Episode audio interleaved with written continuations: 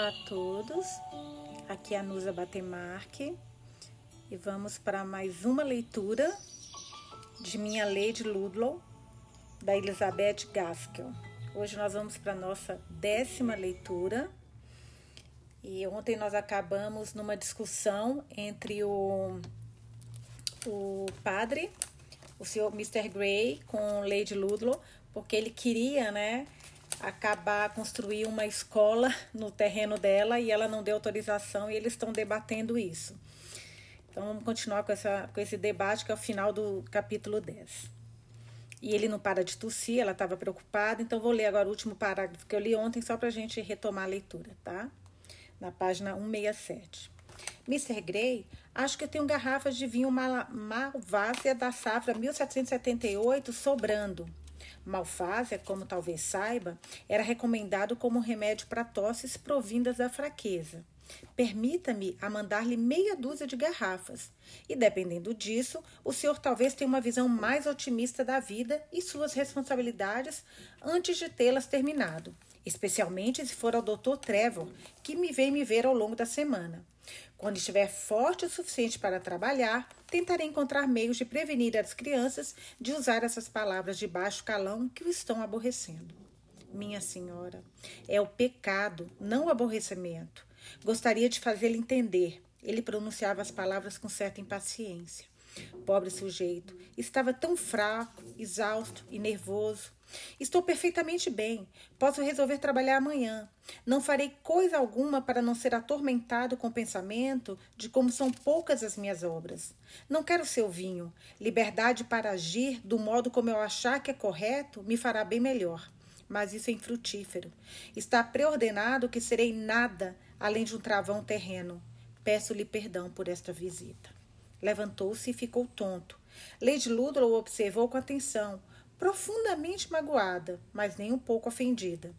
Ele estendeu a mão para ela e percebi um pouco de hesitação antes de aceitá-la. Ele então me viu, acho que pela primeira vez. Estendeu sua mão mais uma vez, a retraiu como se estivesse indeciso, estendeu novamente e enfim tomou a minha por um momento em sua mão, úmida, apática, e foi embora. Lady Ludlow não ficou satisfeita com ele e consigo mesma, tive certeza. De fato, eu mesma fiquei desapontada com a conversa. Mas a minha Lady não era de expressar seus sentimentos sobre o assunto, nem eu era de esquecer, para entabular um tópico que ela não começasse. Aproximou-se e foi muito carinhosa comigo. Tão carinhosa que pensar no olhar enfermiço, perdido e decepcionado de Mr. Gray quase me fizeram chorar. Você está cansada, pequenina, disse ela. Vá dormir em meu quarto e ouço que Medlicott e eu podemos decidir sobre tipos de quitudes fortalecedores para aquele pobre homem que está matando a si próprio com sua consciência por demais sensível. Oh, minha leite, disse eu. Então parei. Ora, o que foi? perguntou ela.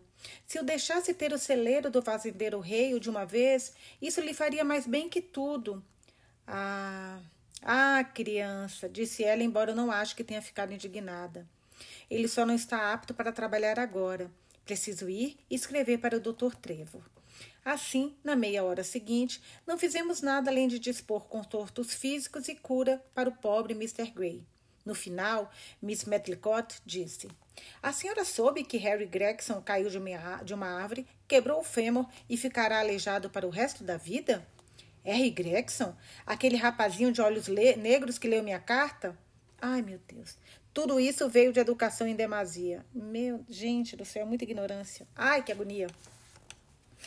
Final do capítulo 10.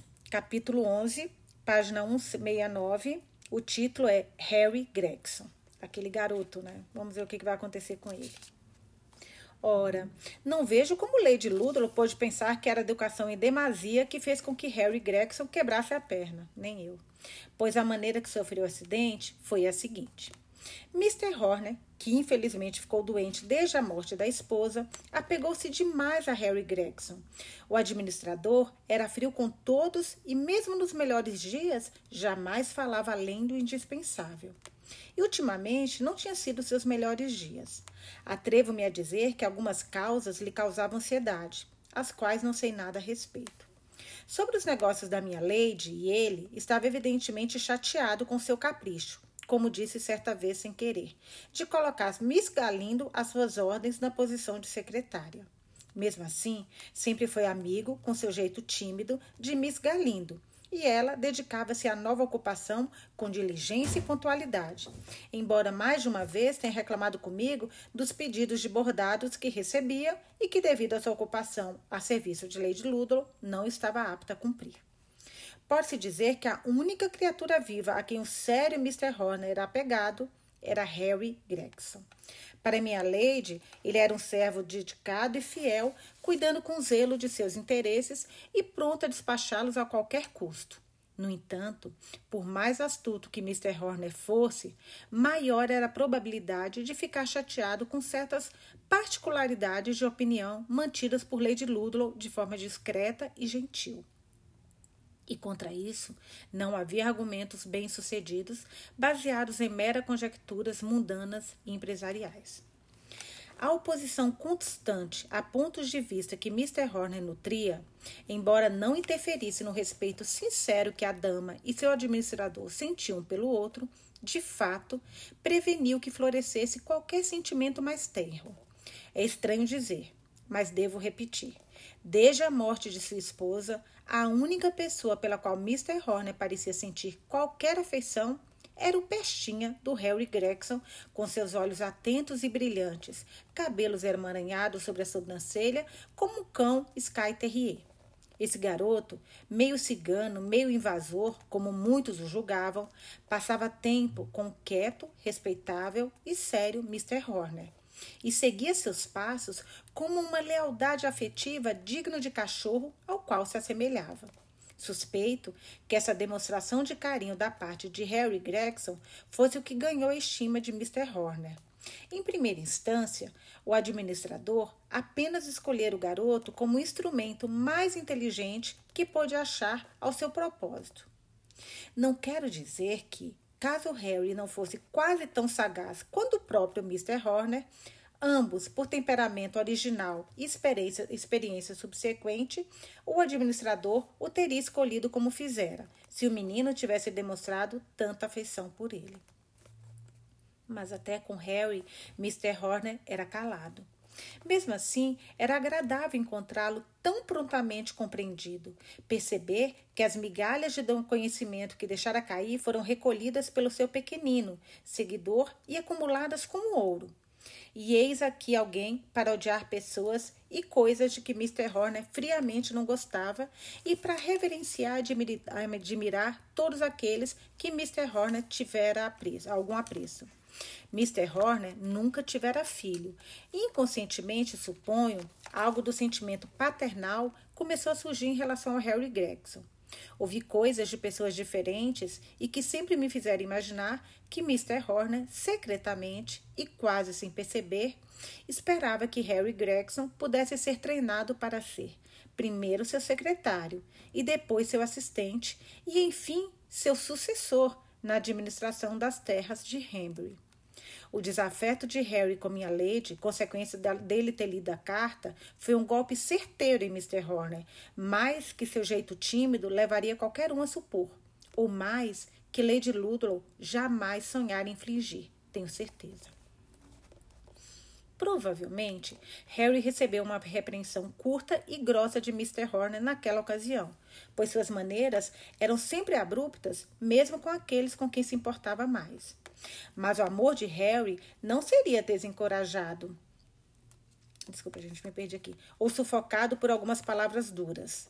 Digo, pelo que eu ouvi mais tarde, que Harry acompanhou Mr. Horner em sua caminhada pela fazenda no mesmo dia da reprimenda. Sua presença, ao que parece, não muito notada pelo administrador, para o qual, todavia, sua ausência teria sido sentida amargamente. E foi assim pelo que me contaram.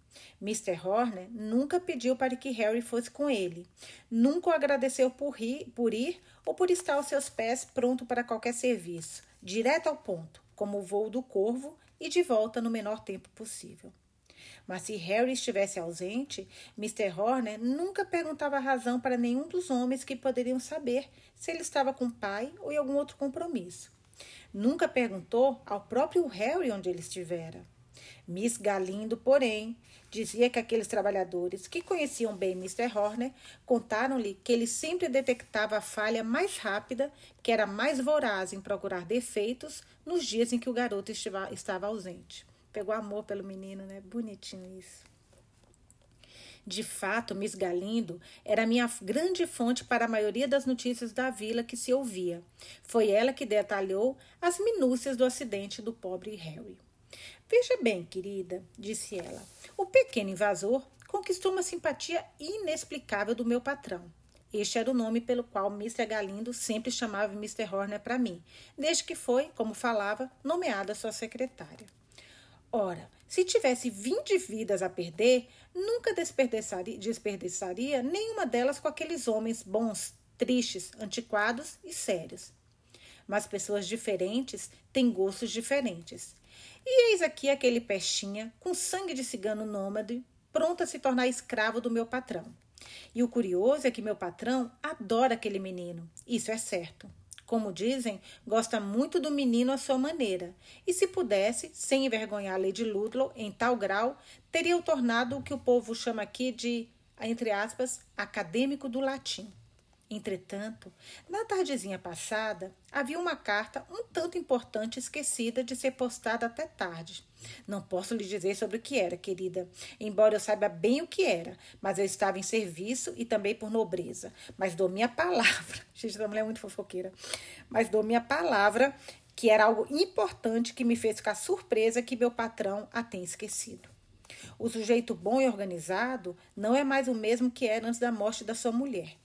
Então parece que ele ficou bastante irritado com sua distração, e deveria ficar mesmo.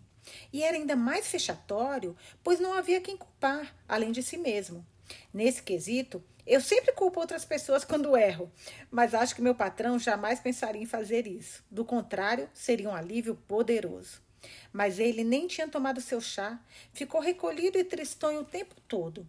E o Peixinha Leal, percebendo tudo isso, levantou-se como um servo cavaleiro dos poemas e disse que correria atravessando o campo até Combervorde e veria se conseguiria chegar lá antes que as bolsas estivessem feitas. Assim, meu patrão lhe entregou a carta e nada mais se soube do pobre menino até hoje de manhã, pois o pai achou que o filho estava dormindo no celeiro de Mr. Horner, como faz às vezes, ao que parece. E meu patrão, como era o natural, que ele tinha ido para a casa do pai. E ele tinha caído na velha, pedreira, não foi? Sim, com certeza. Mr. Gray ficou aqui aborrecendo Lady Ludlow com seus novos planos, e como aquele jovem não consegue fazer tudo à sua maneira, pelo que entendi, foi posto para fora e pensou em ir para casa pela rua de trás, em vez de pela da vila, onde o pessoal poderia perceber a cara triste do pastor. Mas foi por milagre. Não ligo de afirmar isso, embora possa parecer metodismo. Enquanto Mr. Gray caminhava pela pedreira, ele ouviu um gemido. No início, achou que um cordeiro tivesse caído lá. Ficou imóvel e ouviu novamente. Então, creio eu, olhou para baixo e viu Harry. Depois, desceu pelos ramos das árvores até a borda, onde Harry estava caído, meio morto e com a perna quebrada. Ali ele ficou deitado desde a noite anterior, tadinho. Estava voltando para dizer ao patrão que tinha postado a carta com segurança. E as primeiras palavras que disse quando foi salvo do péssimo estado em que se encontrava foram: Miss Galindo esforçou-se para não chorar enquanto falava. Foi bem na horinha, senhor. Vi os homens colocando a carta nas sacolas com meus próprios olhos. Ai, que fofinho. Mas onde ele está? perguntei. Como Mr. Gray conseguiu salvá-lo? Ah, veja você. Ora, ninguém é tão mal que não tenha algo de bom. E Mr. Gray deve ter uma boa dose de bondade. Digo, em algumas situações. Já em outras, quando vai contra mim, não posso suportá-lo. E acho que a forca lhe seria apropriada. Todavia, ele ergueu o pobre garoto como se fosse um bebê e carregou-lhe pelas sendas que antigamente era usada como trilha, e o colocou gentilmente na grama e correu para casa em busca de ajuda e de uma porta para ser usada como maca. Nossa, boa usar a porta como maca, nunca pensei nisso. E o menino foi carregado para sua casa e foi deitado na cama do pastor. Depois, de alguma forma, notaram que o menino estava coberto por sangue, seu próprio sangue, tinha rompido um vaso. E assim permaneceu naquele quartinho tão pálido e estático como se estivesse morto. O pobre travesso na cama de Mr. Gray parecia dormindo, com a perna posicionada sobre os lençóis de linho e travesseiros de pena, como se vi aquela vida fosse a sua natural, como dizem. Realmente. Agora ele está bem. Não tenho paciência com ele, deitado lá onde Mr. Gray deveria estar. É aquilo que Lady Ludlow sempre profetizava que iria acontecer caso houvesse confusão de classes. Jesus, que absurdo! Pobre Mr. Gray, exclamei, lembrando-me do seu rosto ruborizado, seu jeito exaltado e incansável quando visitara minha Lady, nem uma hora antes de salvar Harry. E contei a Miss Galindo como achei doente. Sim, disse ela. E essa foi a razão pela qual Lady Ludlow mandou chamar o Dr. Trevor. Bem, caiu como uma luva, pois aquele burro velho do príncipe não podia fazer nada por ele. Então, aquele burro velho do príncipe era o cirurgião do vilarejo. Mr. Prince, com qual Miss Galindo havia declarado guerra. Como se encontrava nos armazéns, sempre que alguém ficava doente, ela propunha receitas mirabolantes que ele, com sua vasta farmacopeia, desprezava. O resultado da quisilha entre os dois foi que, não fazia muito tempo, eles estabeleceram um tipo de regra. Em todo o recinto onde houvesse um enfermo em que Miss Galindo fosse admitida, ele se recusava a ir mas as prescrições médicas e visitas daquela senhorita eram de graça e sempre com suporte de remédios naturais. Sim, o velho burro é obrigado a me tolerar e ser educado comigo. Pois veja você, cheguei lá primeiro, e mesmo assim o senhor, seu burro, gosta do crédito de atender um pastor e de estar em parceria com um médico tão importante da cidade como o Dr. Trevor. Só que o Dr. Trevor é um velho amigo meu. Suspirou um pouco, depois contou o porquê que me trata, depois conto o porquê, que me trata com muita reverência e respeito. O burro, para não ficar de fora dos modos médicos, fez-me reverência também, mas só pela aparência. Depois ficou com uma cara feia quando contei ao Dr. Trevor que pretendia passar a noite com os dois rapazes, pois considera o Mr. Gray apenas um rapaz, e um tanto convencido às vezes. Mas por que passar a noite, Miss Galindo? Vai ficar cansada com isso. Não com isso. Veja bem, a mãe de Gregson precisa ser tranquilizada, pois a mulher se senta ao lado do garoto preocupada e soluçando. Então temo que perturbe Mr. Gray. E Mr. Gray precisa ser tranquilizado, tendo em vista que o Dr. Trevo diz que sua vida depende disso. Também há medicamentos a dar para um e ataduras a colocar no outro. E ainda a horda de irmãos ciganos para afastar e evitar que o pai demonstre gratidão demasiada a Mr. Gray, que não pode ouvi-lo. E quem fará isso, se não eu? A única criada é a velha e manca Beth, que já morou comigo e me largou, dizendo que eu era chata. Tudo bem, há certa dose de verdade no que ela diz, reconheço, mas não precisava repetir. Uma boa dose de verdade é melhor se deixar quieta no fundo de um poço. E o que ela pode fazer? Surda como sempre foi. Assim, Miss Galindo prosseguiu com seus afazeres. Gente, eu tô gostando dessa Miss Galindo, ela tá fazendo a risada, juro por Deus aquele típica fofoqueira do interior. Assim, Miss Galindo prosseguiu com seus afazeres, mas apesar disso, estava em seu posto pela manhã, um pouco mais irritada e calada que o normal. Mas o primeiro estado não era algo a se preocupar, já o segundo era mais uma dádiva. Lady Ludlow estava extremamente preocupada com Mr. Gray e Harry Gregson. Gentil e cuidadosa em qualquer situação de doença e acidente, ela sempre foi. Mas, de certa maneira, neste caso, o, senti o sentimento que nutria não era bem, como devo dizer, amizade não me parece a palavra exata a usar para o possível sentimento entre a condesa Ludlow e o pequeno mensageiro vagabundo que ela vira apenas uma vez. Mas se ela se preocupava com ele, isso a deixava mais ansiosa que o normal. O Dr. Trevor não dispensaria a melhor alimentação que o condado pudesse oferecer tudo o que ele passava de dieta deveria ser preparado sob inspeção de Miss Medlicott e enviado da mansão para o presbitério. Como Mr. Horner tinha dado instruções similares, pelo menos no caso de Harry Gregson, havia mais abundância de conselheiros e iguarias que falta deles.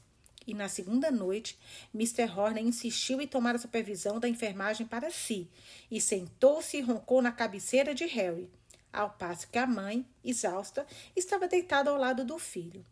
Mr. Harry estava achando que a mãe o vigiava, mas na verdade caíra no sono. Assim nos contou Miss Galindo, pois desconfiada da capacidade de qualquer um de vigiar e cuidar, além dela própria, ela passou despercebida pela vila com uma capa e um roupão e encontrou Mr. Gray tentando alcançar em vão uma xícara de água de cevada que Mr. Horner deixara longe do seu alcance.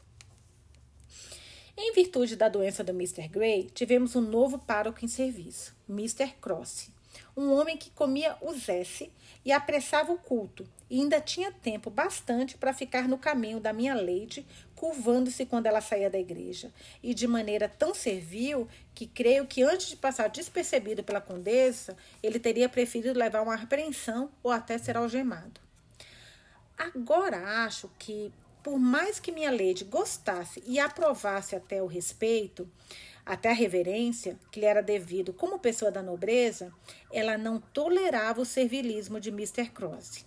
Em dado momento, chegou a odiar o fato de ele estar sempre sorrindo e fazendo cortesias, de concordar instantaneamente com a menor opinião que ela expressava, como se virava quando ela parecia irritada. Sempre digo que minha Lady não é de falar muito, como faria se estivesse entre seus pares mas nós amávamos tanto que aprendemos a interpretar todas as suas pequenas maneiras de forma bem verdadeira. E eu conhecia as viradas de cabeça específicas e o que as contrações dos seus delicados dedos significavam, e também o que ela expressava em palavras. Comecei a suspeitar que minha Lady ficaria muito agradecida em ter Mr. Gray de volta, cumprindo com seu dever, mesmo com a consciência que poderia somar às suas preocupações. Ela percebeu que com Mr. Grossi não havia mais tempero na conversa, comparada a de Mr. Gray. A do pároco substituto era apenas um eco sem sabor. Era apenas seu eco sem sabor. Já Miss Galindo passou a ser totalmente partidária de Mr. Gray desde que começou a cuidar dele durante sua enfermidade. Sabe, eu nunca tive bom senso, minha senhora. Então não estou fingindo como faria se eu fosse uma mulher ajuizada e tudo isso, quando digo que fui convencida pelos argumentos de Mr. Gray em uma coisa aqui e outra ali. Por um lado, veja bem, pobrezinho, nunca foi já capaz de argumentar ou mal falar, já que o Dr. Trevor tem sido bem flexível. Assim, não havia oportunidade para discutir. Mas o que eu quero dizer é isto. Quando vejo um homem doente, preocupando-se sempre com os outros e nunca consigo mesmo, vejo como uma pessoa paciente e humilde.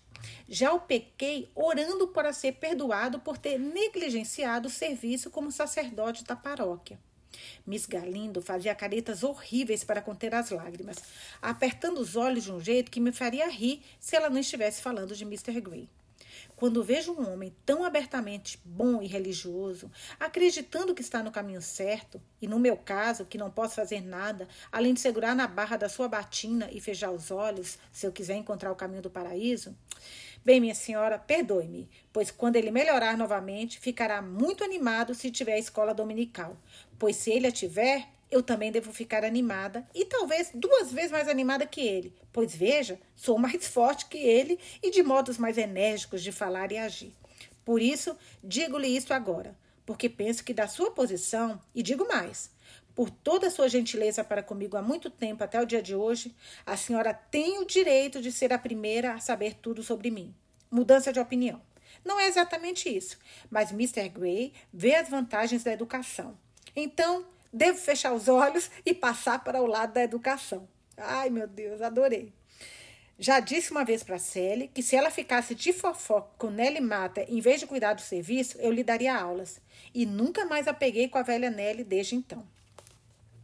Acredito que a concordância de Miss Galindo com as opiniões de Mr. Gray no assunto magoou muito minha lady, magoou minha lady apenas um pouco, mas ela somente disse: Claro, se os paroquianos desejam, Mr. Gray terá sua escola dominical. Uhul! Finalmente, meu Deus do céu. Devo, neste caso, retirar minha oposição. Lamento não ser capaz de mudar de opinião tão facilmente quanto você. Minha lady voltou um sorriso ao dizer tais palavras. Miss Galindo viu que era um esforço e tanto, e pensou um minuto antes de falar novamente. A senhora não conhece Mr. Gray na intimidade como eu, isso é uma coisa.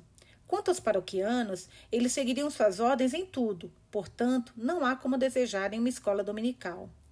Nunca fiz nada para que eles seguissem minhas ordens, como diz Miss Galindo, respondeu Lady Ludlow séria. Ah, fez sim, contrapôs Miss Galindo insensível. Depois, ao se corrigir, disse: Com todo respeito, minha senhora, fez sim.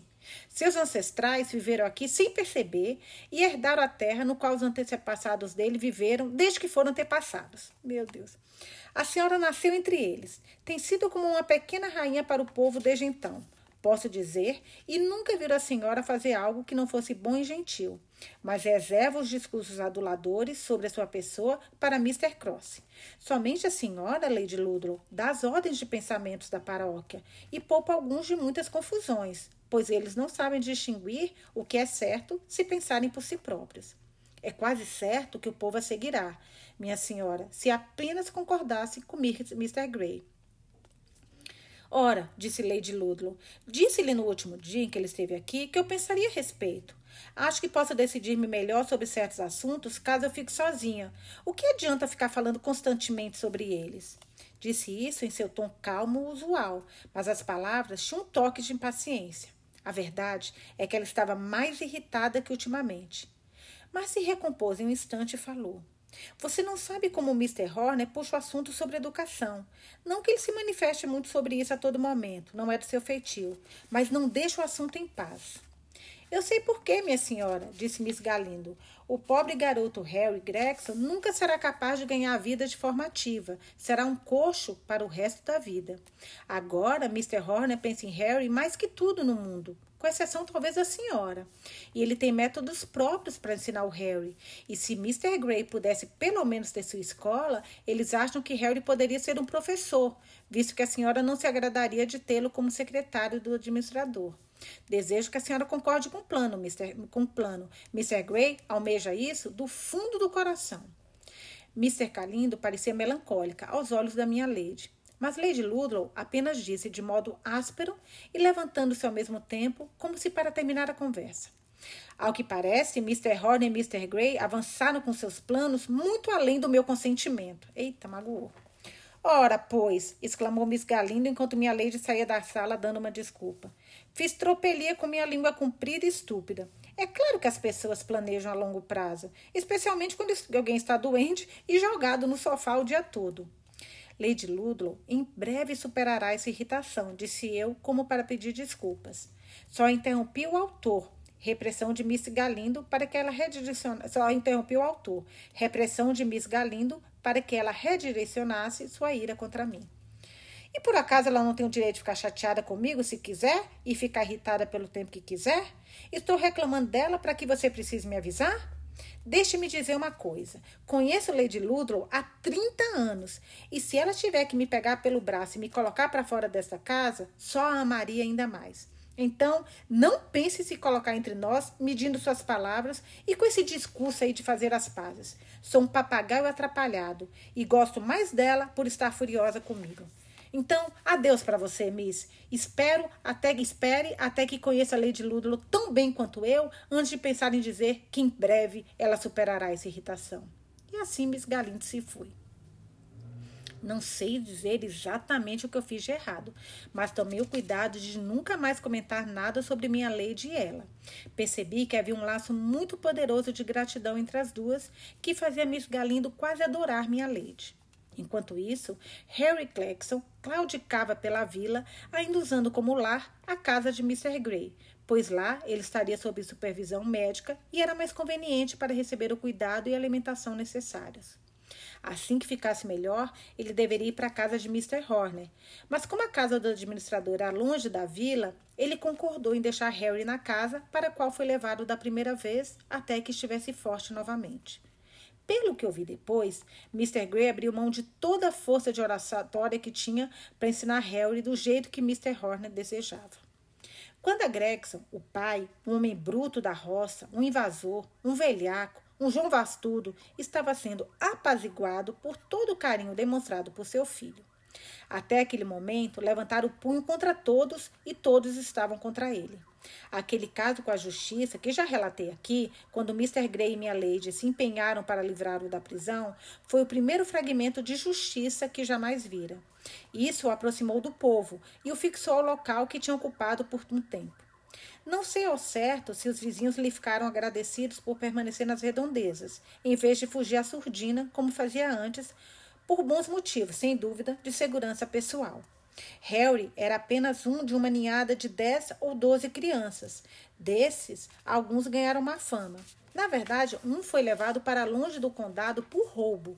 E a história que era contada na vila era que o pai Gregson voltou do tribunal furibundo, a passos largos e jurando vingança, com olhos pretos enormes brilhando em contraste com o cabelo fosco, com os braços em movimentos firmes, vez por outro lançados em desespero impotente. Como me contaram, sua mulher o seguia com uma penca de filhos e lágrimas no rosto. Depois disso, sumiram do país por um tempo, deixando o casebre de barro com a porta trancada e a chave, conforme disseram os vizinhos, enterrada na beirada do rio. Os Gregsons reapareceram mais ou menos na mesma época que Mr. Gray veio para Henry. Ele nunca soube do mau caratismo da família ou considerou que isso demandava ainda mais zelo cristão. E no final das contas, aquele pagão bruto, indomado, forte e gigante foi um servo fiel ao pastor fraco, agitado, nervoso e inseguro. Gregson também tinha um pouco de respeito queixoso por Mr. Horner. Não aprovava o monopólio do administrador com seu Harry. A mãe se submetia à situação com melhor trato, engolindo seu ciúme materno na perspectiva do avanço do filho para uma melhor e mais respeitável posição do que seus pais tiveram que enfrentar ao longo da vida. Mas Mr. Horner, o administrador, e Gregson, o invasor e intruso, tiveram contatos desagradáveis e muito frequentes, muito frequentes no passado para que fossem perfeitamente cordiais um com o outro. Até hoje, mesmo sem causa imediata para sentir nada além de gratidão, ele fugia da presença de Mr. Horner caso o visse se aproximar. E Mr. Horner precisou evocar toda a sua discrição natural e autocontrole adquirido para não citar como exemplo negativo a vida do pai para Harry. Por outro lado, Gregson não tinha o menor desejo de fugir de Mr. Gray. O invasor sentia uma espécie de proteção física com o pastor.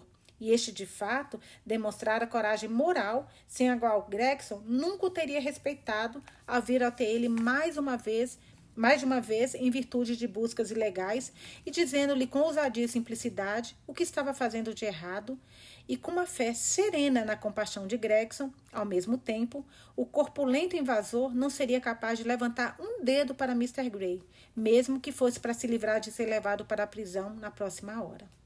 Preferi ouvir as palavras audazes do pastor com um sorriso de aprovação, da mesma forma que Mr. Gulliver prestava atenção ao sermão dos Lilliputianos. Mas quando palavras corajosas se transformaram em atos bondosos, o coração de Gregson secretamente reconheceu seu mestre e protetor. E a beleza disso tudo foi que Mr. Gray nem suspeitava do bom serviço que fizera, ou apenas enxergava a si mesmo como instrumento empregado por Deus. Agradecia a Deus, é verdade, de maneira fervorosa e frequente que a missão estava completa, e amava o caipira por sua gratidão rude, mas nunca ocorrera ao pobre clérigo, enfermo naquela cama e orando para ser perdoado de sua vida infrutífera, assim, mas, assim, assim Miss Galindo nos contou, pensar na alma recuperada de Gregson como algo além do seu dever. Fazia agora mais de três meses que Mr. Gray estivera na mansão Hembry, Durante todo esse tempo, ficou confinado em sua casa, se não em sua cama, e ele e minha Lady nunca mais se encontraram desde a última discussão e divergência sobre o celeiro do vazenteiro Hale. Mas não era culpa da minha querida Lady Ludlow. Ninguém poderia ter sido mais atenciosa com as necessidades de cada um dos inválidos, em especial Mr. Gray. E ela teria ido vê-lo em sua própria casa, como o avisou por bilhete, se não fosse o fato de que escorregara o pé na escadaria de carvalho polida e torcer o tornozelo. Portanto, não vimos mais Mr. Gray desde sua doença, quando em um dia de novembro anunciou que desejaria falar com minha lady. Ela estava sentada em sua sala, onde eu sempre ficava, e recordo-me que ela parecia assustada quando avisaram que Mr. Gray foi trazido até o saguão. Ela não conseguiu ir ao seu encontro, estava mancando demais para isso. Então pediu que o trouxesse até onde ela estava sentada.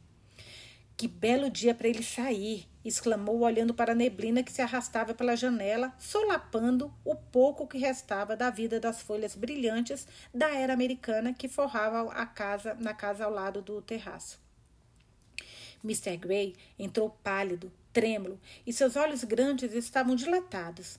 Apressou-se em direção à poltrona de Lady Ludlow e, para minha surpresa, pegou uma das suas mãos e a beijou, sem uma palavra, mas tremendo o corpo todo. Mr. Gray, disse ela com súbito receio e trêmulo de algum mal desconhecido. O que é? Você me parece estranho. Algo estranho ocorreu, respondeu ele, esforçando-se para que suas palavras soassem tranquilas. Um cavalheiro veio à minha casa, não tem nem meia hora. Um Mr. Howard veio direto de Viena para trazer a notícia. Lágrimas escorreram pela face de Mr. Gray e ele não precisou revelar em palavra aquilo que seus olhos contavam com tanto pesar. Meu último filho está morto, exclamou minha querida Lady Ludlow, esticando os braços em uma tola atitude de desamparo. O Senhor o deu e o Senhor o tirou. Bendito seja o nome do Senhor, murmurou o jovem pároco numa tênue atitude de consolo.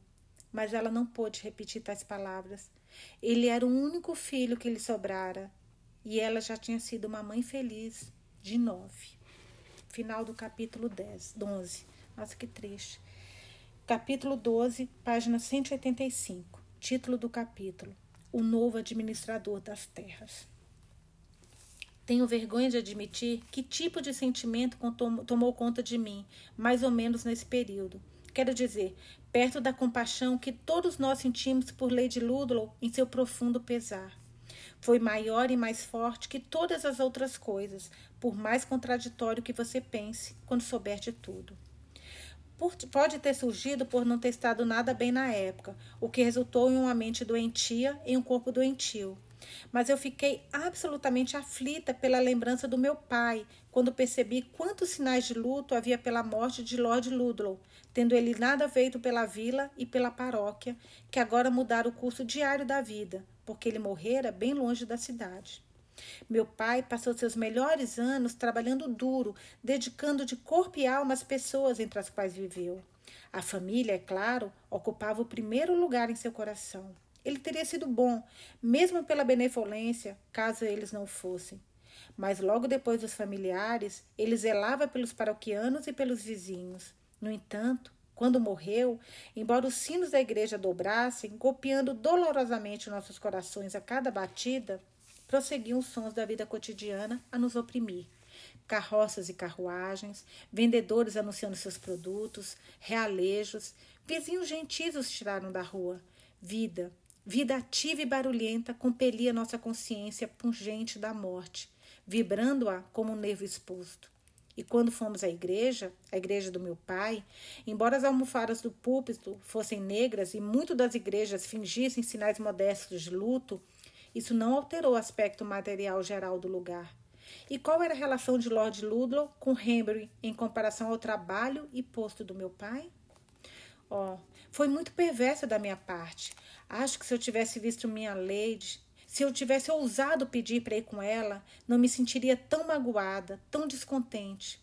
Mas ela permaneceu sentada em seu próprio quarto, tudo preto, até mesmo as persianas. Não via luz alguma, apenas as artificiais, velas, lâmpadas e similares, por mais de um mês.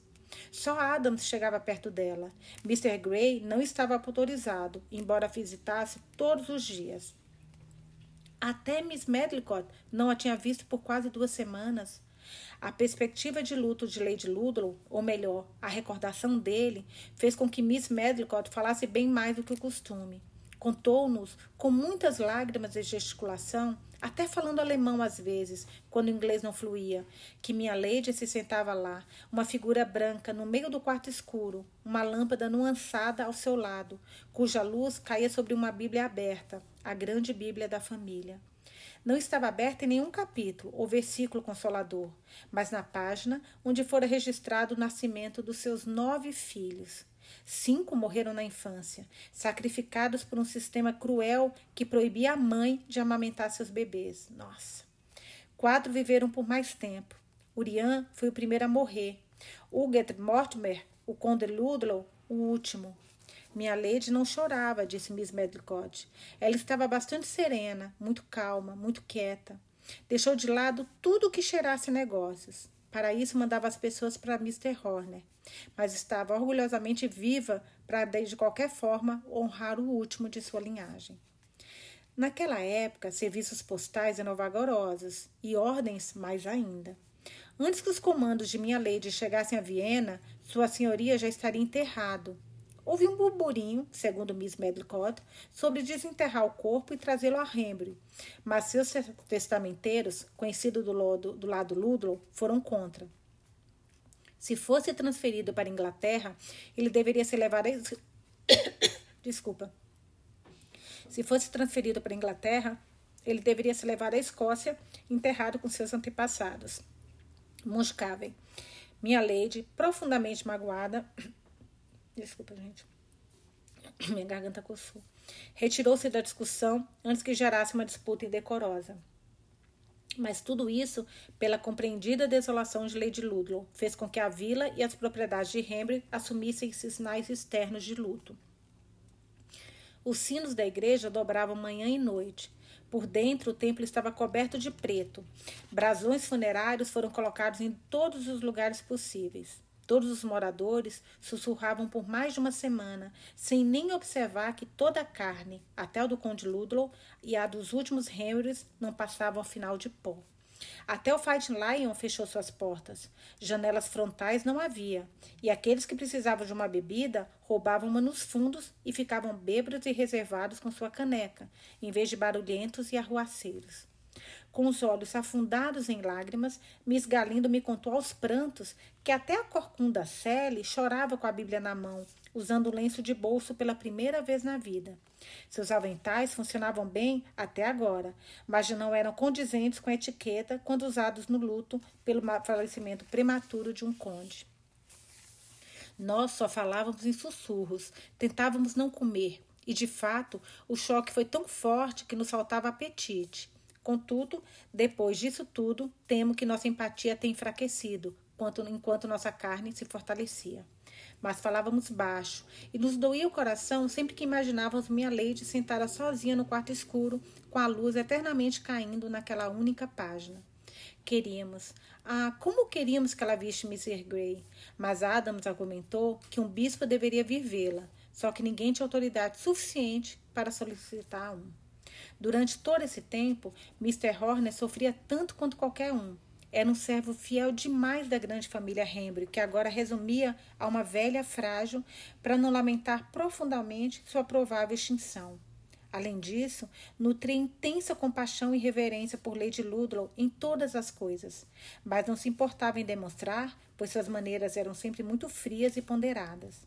Sofria de pesar. Também sofria por injustiça. Os testamenteiros do Sr. Ludlow mantiveram contato por escrito com ele. Lady Ludlow recusava-se a ouvir apenas negócios, dizendo que a ele tudo era confiado. Mas o tudo era mais complicado do que eu entendia. Até onde compreendi o caso, era algo mais ou menos assim.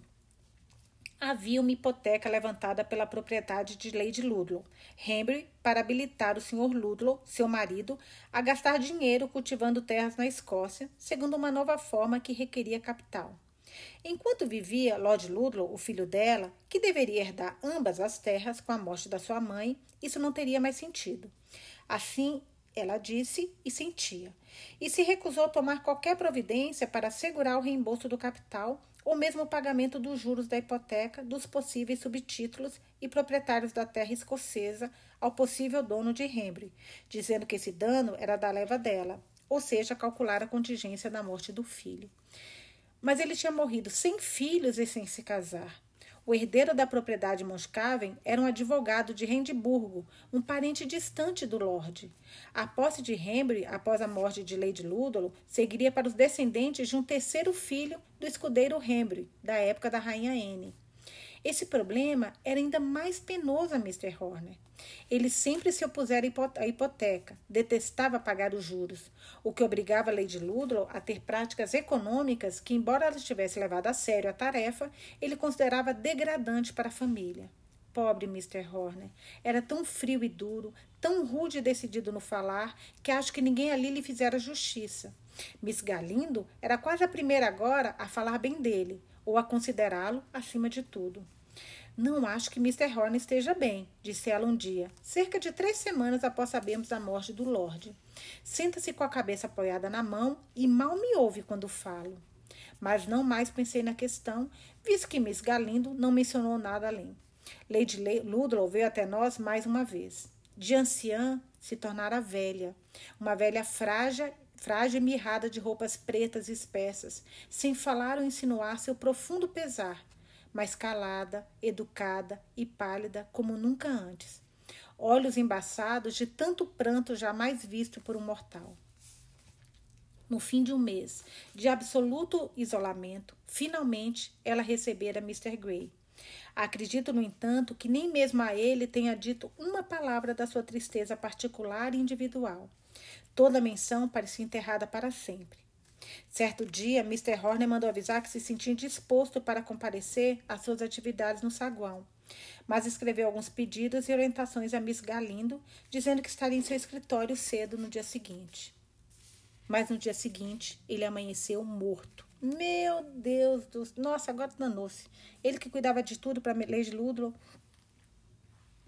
Miss Galindo deu a notícia a Lady Ludlow e chorou abundantemente. Mas minha Lady, embora muito aflita, não conseguiu chorar. Parecia fisicamente impossível, tendo já derramado todas as lágrimas de que dispunha. Gente do céu, que tragédia uma atrás da outra. Além disso, acho que seu espanto era ainda maior por ela estar viva do que por Mr. Horner ter morrido. Era quase natural que um servo tão leal tivesse se desapontado quando a família a qual pertencia perdia sua morada, seu herdeiro e sua última esperança. Sim, Mr. Horner foi um servo leal. Não acho que haja muitos tão leais hoje, mas talvez seja minha imaginação de velha. Quando o seu testamento veio a ser examinado, descobriu-se que, logo após o acidente de Harry Gregson, Mr. Horner deixara alguns milhares, três, eu acho, do que possuía em confiança Harry, solicitando que os testamenteiros se, verificassem se o rapaz estava estudando certas coisas, as quais, segundo Mr. Horner, ele tinha demonstrado especial aptidão. Havia um pedido de desculpas implícito a Lady Ludlow em uma frase em que declarava que a deficiência de Harry o impedia de ganhar a vida exercendo suas faculdades corporais. Mas, como foi desejado por sua vontade, o testamenteiro seriam obrigados a observar. No entanto, havia uma cláusula adicional no testamento, datada desde a morte de Lord Ludlow, escrita de qualquer jeito pelo próprio Mr. Horner, como se preparasse só para um modo mais formal de herança, ou talvez apenas com resolução temporária até consultar um advogado e fazer um novo testamento. Nesta cláusula, ele revogava, ixi, sua herança prévia a Harry Gregson, deixar apenas 200 libras para que Mr. Gray usasse como desejasse aquele senhor em favor de Harry Gregson. Com esta exceção, deixara todo o resto das suas economias à Lady Ludlow, na esperança de que formasse uma reserva financeira para quitar a hipoteca. Caramba, gente! Nossa, que, que funcionário leal mesmo! Para quitar a hipoteca que fora motivo de tristeza durante sua vida. Não posso repetir tudo isso na linguagem jurídica. Ouvi por Miss Galindo e ela pode ter cometido erros. Mas é verdade. A mulher estava ajuizada, galgando logo o respeito de Mr. Stisson, o advogado de Lady Ludlow, que viera da cidade Warwick. Mr. Smithon já conhecia Miss Galindo tanto em pessoa como por reputação, mas acho que não estava preparado para encontrá-la na posição de secretária do administrador e, à primeira vista, tendia a tratá-la nessa capacidade com desdém educado. Mas Miss Galindo era uma dama e uma mulher vigorosa e razoável, podendo deixar de lado seu cômodo jeito excêntrico de falar e se portar educadamente sempre que quisesse. Em geral, era tão tagarela que, se não fosse engraçada e efetuosa, às vezes poderiam achá-la cansativa. Contudo, para encontrar Mr. Smithson, ela sempre vestia sua roupa de domingo. Dizia que nada mais era necessário para responder às suas perguntas. Seus livros e documentos estavam na mais pura ordem, guardados de forma metódica, suas contas extremamente precisas e confiáveis.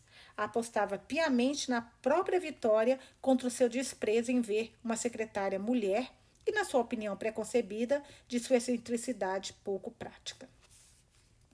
Deixe-me em paz, disse ela um dia quando veio sentar-se um pouco comigo. Aquele homem é bom, um homem de juízo, e não há dúvidas de que é um ótimo advogado. Mas ele ainda não entende de mulheres. Não hesito em dizer que ele voltará ao Warwick e jamais dará crédito àquela gente que o faz pensar que sou meio louca em primeiro lugar. Ai, meu Deus, ele demonstrou isso vinte vezes, pior que meu pobre chefe jamais fez. Era uma forma de agradar Lady Ludlow e, por causa dela, ele ouvia minhas declarações e verificava meus livros. Compreendo o homem e posso dizer que ele não me compreendia. Pelo menos um lado meu. Quando vejo um objetivo a ser oferido, posso me comportar de uma determinada maneira.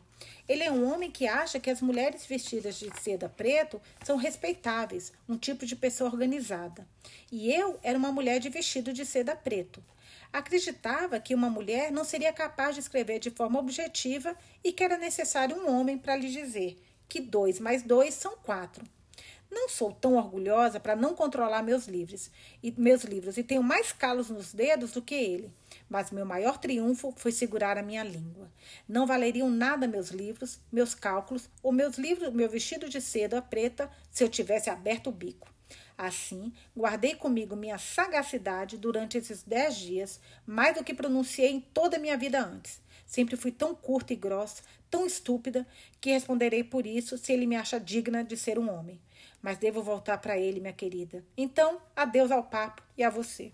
Papo que só ela fala, né? Monólogo. Embora Mr. Smithson possa ter ficado satisfeito com Miss Galindo, receio que ela era a única parte do processo que o deixara contente. Todo o resto deu errado. Não posso dizer quem me contou, mas a convicção disso parecia impregnar a casa. Eu nunca soube o quanto confiávamos no quieto e áspero Mr. Horner para tomar decisões até que ele se foi.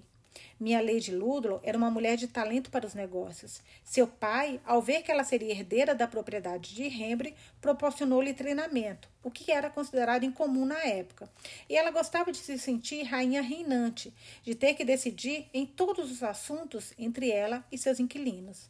Mas talvez Mr. Horner teria feito de forma mais sábia, contudo, ela sempre o ajudava no final. Ela começaria dizendo, bem clara e prontamente, o que ela teria feito e o que não teria feito. Caso Mr. Horner aprovasse a proposta, inclinava-se em reverência e obedecia imediatamente. Caso reprovasse, ele inclinava-se em reverência e tardava tanto em dar sua opinião que ela forçava para que ele a soltasse com: Então, Mr. Horner, o que tem a dizer contra isso? Pois sempre compreendia seu silêncio tão bem como se ele tivesse falado. Mas a propriedade precisava de dinheiro vivo e Mr. Horner tornara-se triste e lânguido desde a morte da sua mulher. E até seus assuntos pessoais não estavam na ordem que haviam estado há um ou dois anos antes, pois seu velho secretário tinha se tornado gradualmente antiquado ou incapaz pela superfluidade da própria energia e inteligência para suprir o espírito que estava em falta em Mr. Horner. Dia após dia, Mr. Smithson parecia ficar cada vez mais nervoso, mais irritado com as coisas. Como os outros empregados de Lady Ludlow, até onde eu entendi, ele tinha um laço hereditário com a família Henry. Desde que os Smiths são advogados, advogam para os Hembres, comparecendo sempre nas grandes ocasiões familiares e mais aptos para compreender os personagens. Quanto, desculpa, gente, minha garganta está coçando bastante. Conquanto fosse um homem, o chefe dos Rembres, os advogados simplesmente agiam como servos, oferecendo seus conselhos apenas quando solicitado. No entanto, assumiram uma posição diferente na inesquecível ocasião da hipoteca. Protestaram contra ela.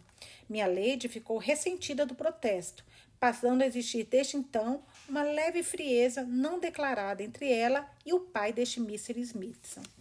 Senti muita pena de Lady Ludlow, Mr. Smithson tendia a culpar Mr. Horner pela desordem que encontrou em alguma das chácaras distantes e pelas deficiências no pagamento anual dos aluguéis.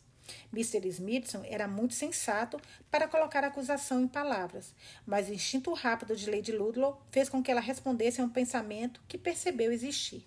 E tranquilamente disse a verdade.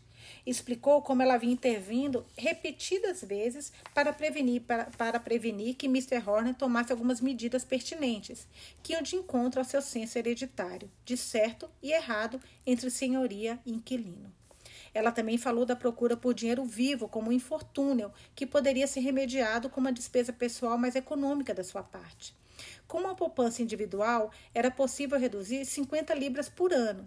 Mas logo que Mr. Smithson mencionou economias ainda maiores que afetavam o bem-estar de outros ou a honra e a posição da grande casa de Henry, ela se tornou inflexível. Sua condição consistia em mais ou menos 40 empregados, dos quais quase 20 não estavam aptos a trabalhar bem e ficariam ressentidos se fossem dispensados. Então, recebiam crédito de cumprir com as tarefas, enquanto minha lady pagava e mantinha seus substitutos. Mr. Smithson fez as contas e poderia economizar algumas centenas por ano se aposentasse algum dos empregados antigos. Minha lady, porém, não escutava. Então, de novo, sei que ele insistiu que ela permitisse que alguns de nós voltássemos para casa. Deveríamos ter lamentado amargamente a separação de Lady Ludlow, mas teríamos voltado felizes da vida se soubéssemos na época que as circunstâncias demandavam isso. Mas ela não ouviu a proposta nem por um momento. Se não posso agir com justiça com todos, vou desistir de um plano que me tem sido fonte de satisfação. Pelo menos não o colocarei em prática em tal extensão no futuro. Mas com essas jovens que fazem o favor de viver comigo hoje, permaneço empenhada. Não posso voltar atrás com minha palavra, Mr. Smithson. É melhor não falarmos mais disso. Enquanto falava, entrou no quarto onde eu estava Mr. Smithson e ela vieram pegar alguns documentos guardados no escritório. Não sabiam que eu estava lá e Mr. Smithson se surpreendeu quando me viu. Deve ter notado que ouvira algo, mas minha lady não moveu um músculo do rosto. Todo mundo podia escutar seus dizeres gentis e sinceros e ela não temia a má interpretação. Aproximou-se e beijou minha testa. Depois foi procurar os documentos desejados. Gente, acabamos hoje a leitura na página 95. Essa semana, com certeza, a gente acaba a, a leitura. Nossa, eu tô achando esse livro muito legal. Espero que vocês estejam gostando também. E amanhã, nesse mesmo horário, a gente volta para mais uma leitura de Lady Ludlow.